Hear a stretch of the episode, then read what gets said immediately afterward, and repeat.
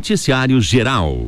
O vencedor de Curitiba do prêmio de 12 milhões e 500 mil reais da Mega Sena, sorteado na noite de sábado, não apareceu para retirar o prêmio ontem, de acordo com a Caixa Econômica Federal. O apostador premiado, ele tem até 90 dias a partir do sorteio para retirar o valor. No entanto, se o dinheiro estivesse depositado em uma aplicação conservadora, como a poupança, por exemplo, ele poderia estar rendendo cerca de mil reais por dia. Segundo o banco, a aposta vencedora foi feita em uma loteria lotérica do bairro Vila Isabel. As dezenas sorteadas no sábado foram 07, 10, 27, 35 43 e 59. Duas pessoas acertaram os seis números com apostas simples. O outro vencedor é da cidade de São Paulo. Os dois ganhadores vão dividir o prêmio de 25 milhões, ou seja, 12 milhões e 20, 12 milhões e 500 mil para cada um. O próximo concurso da Mega Sena de número 2411 será na quarta-feira. O prêmio é estimado em 3 milhões de reais. Para a aposta simples com seis dezenas, o valor é de quatro reais e cinquenta centavos. A probabilidade de ganhar o prêmio milionário é de uma em 50 milhões, segundo a Caixa. As informações são do portal G1. Noticiário local. Em comemoração ao Dia da Árvore, a Secretaria de Ecologia e Meio Ambiente de Irati, em parceria com o Instituto Água e Terra do Paraná, o IAT, realizará a distribuição de mudas de árvores em troca de alimentos que serão doados às famílias em situação de vulnerabilidade social. A ação será nesta terça-feira, em frente ao IAT, o antigo IAP, ao lado do Parque Aquático, e acontece das 9h30 às 11h30 e no período da tarde, das 13h30 às 16 horas no sistema Drive-Thru. A iniciativa faz parte do programa Paraná Mais Verde, que foi lançado pela Secretaria do Desenvolvimento Sustentável do Turismo, a SEDEST, com a finalidade de promover o desenvolvimento ambiental, econômico e social. O programa visa incentivar o plantio de mudas de árvores nativas em todos os 399 municípios do estado, com foco na arborização urbana e rural.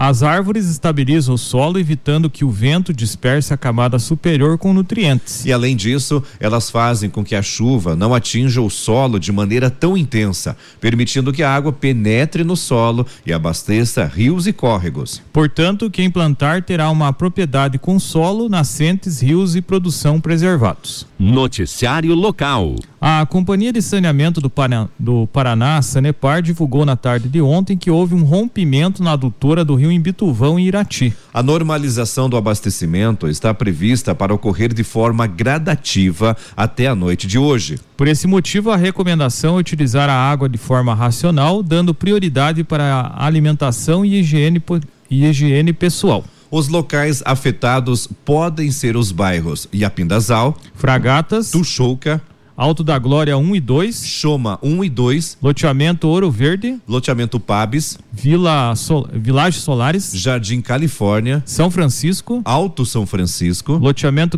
Peixibilski. Detran. Vila Flor. Vila Matilde. Cartum 1 e 2. Vila São João. Joaquim Zarpelon. Santa Mônica. Riozinho. Também o Conjunto Molinari. Engenheiro Gutierrez. Vila Raquel. Distrito Industrial. O Promorar 1 e 2. O Conjunto Novo Irati. Jardim Aeroporto. Jardim Virgínia, Bairro Fósforo, Pinheiros, João Paulo II, é, também Orquídeas, Cruzeiro do Sul, Conjunto São Miguel, Fernando Gomes, Bairro Lagoa, Estroparo, Jardim Kennedy, Vila Setenarski, Bairro Rio Bonito, Conjunto Santo Antônio, Bairro Nossa Senhora da Luz, o Alto Rio Bonito, Conjunto Vanderneut, Camacuã, também o Jardim Planalto, e também o bairro Marcelo, além da parte alta do centro e as comunidades de Gonçalves Júnior, Barra Mansa, Lajadinho e Pedra Preta. O serviço de atendimento ao cliente Sanepar é realizado pelo telefone 0800 200 0115 que funciona 24 horas. E ao ligar é necessário informar o número da matrícula. Mais informações no aplicativo para celular Sanepar Mobile ou no site da Sanepar, que o endereço é sanepar.com.br.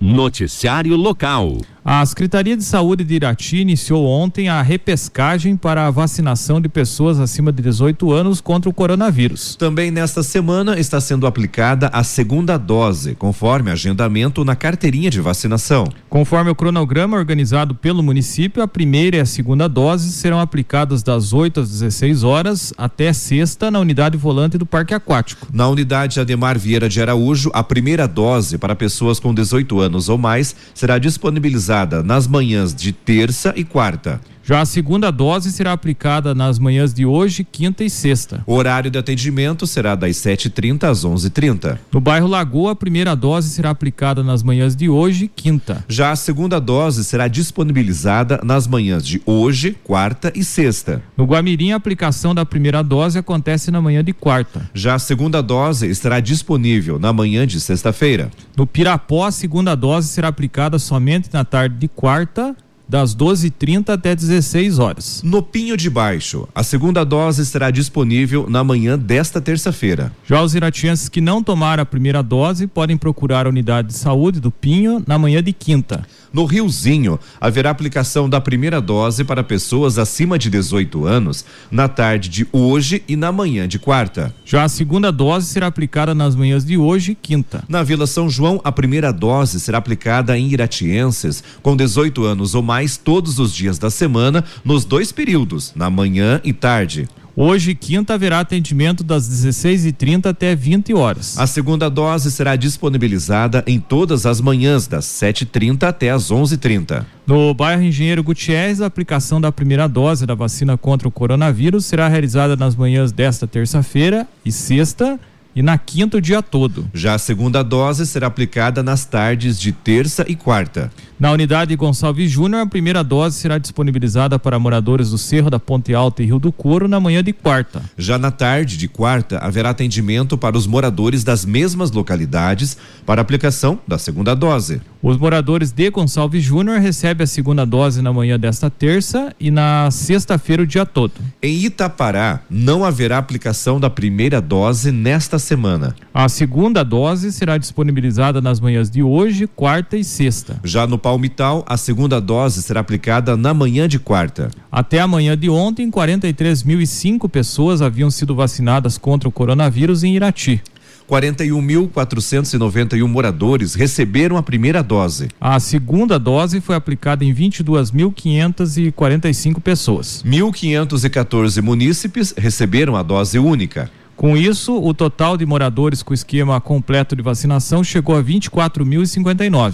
9.133 casos de coronavírus foram confirmados em Irati desde o início da pandemia. 182 pessoas morreram, 8.810 se recuperaram, 129 estão em isolamento domiciliar e 10 internadas, sendo 6 em enfermarias e 4 em unidades de terapia intensivas UTIs. E 58 pessoas aguardam o resultado dos testes. Esporte. A Copa Integração de Futebol de Rio Azul teve início no domingo com dois jogos no Estádio Municipal Orestes Palu. E na partida de abertura da competição, o Tigres Futebol e Cerveja venceu o Arsenal por 4 a 3. Os gols da equipe vencedora foram marcados por Thiago 2, Alexandre e Chicão 1 um cada um. O Tigres abriu vantagem de 4 a 0, mas o adversário conseguiu reagir e quase que empatou o jogo, o que levaria a disputa aos pênaltis. No segundo confronto, o Juventude do Marumbi dos Elias ganhou do União Beiralinha, o UBL, por 4 a 2. E um dos destaques do jogo foi o Miguel Baltazar do Juventude. Ele marcou três gols nesse jogo.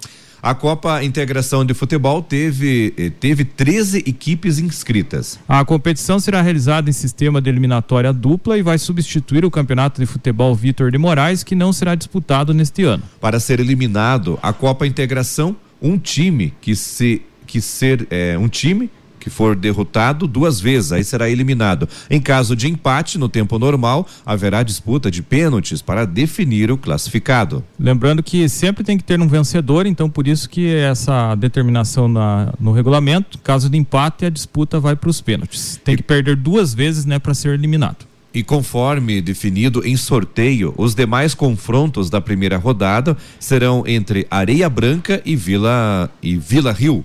Também Atlético, Beira Rio e Bafômetro e Gil Ciclis e time do Lucão.